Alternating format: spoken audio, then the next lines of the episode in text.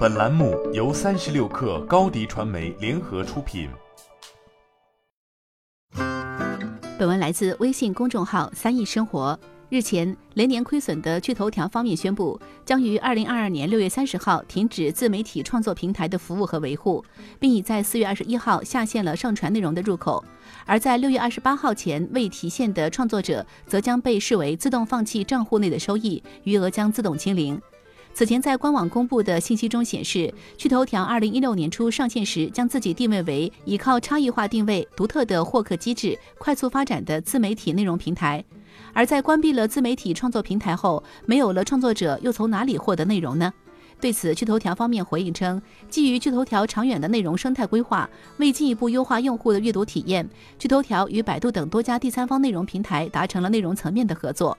但此前在平台中不时出现未经授权搬运、抓取其他平台内容的前车之鉴，以及其对于原创内容的保护力度，趣头条与第三方内容平台的合作或许暂时还需要打上一个问号。并且在财报中公布的相关数据表明，关停自媒体创作平台对于趣头条似乎并没有太大的影响。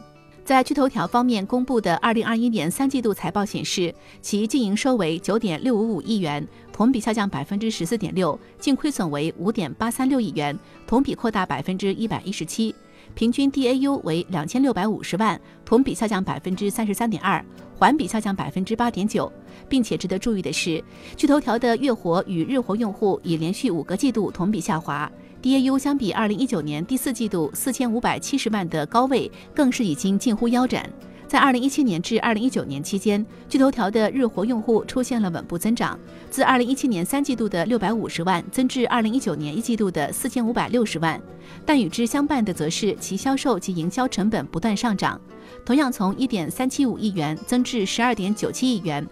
由此不难发现。在下沉市场的网赚模式虽然能够实现快速增长，但烧钱大法不仅不能长久，还可能会被薅羊毛。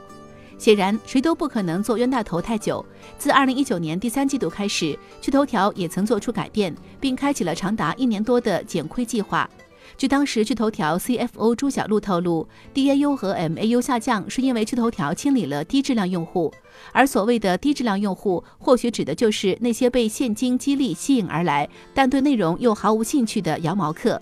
但如今趣头条的现状也表明，对用户的激励或许永远都不能停止，甚至一朝降低便会损失大量用户，因此其所伴随着的就是获客成本的逐步走高。然而羊毛总有一天是会被薅完的。曾经的虚假繁荣也可能会在某一天暴露无遗，这时拼多多好歹还可以卖卖货，可今日头条、抖音、快手、网易这些公司，谁又没有属于自己的内容呢？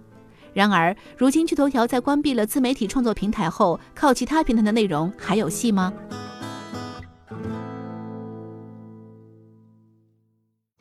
你的视频营销就缺一个爆款，找高低传媒，创意热度爆起来，品效合一爆起来。微信搜索高低传媒，你的视频就是爆款。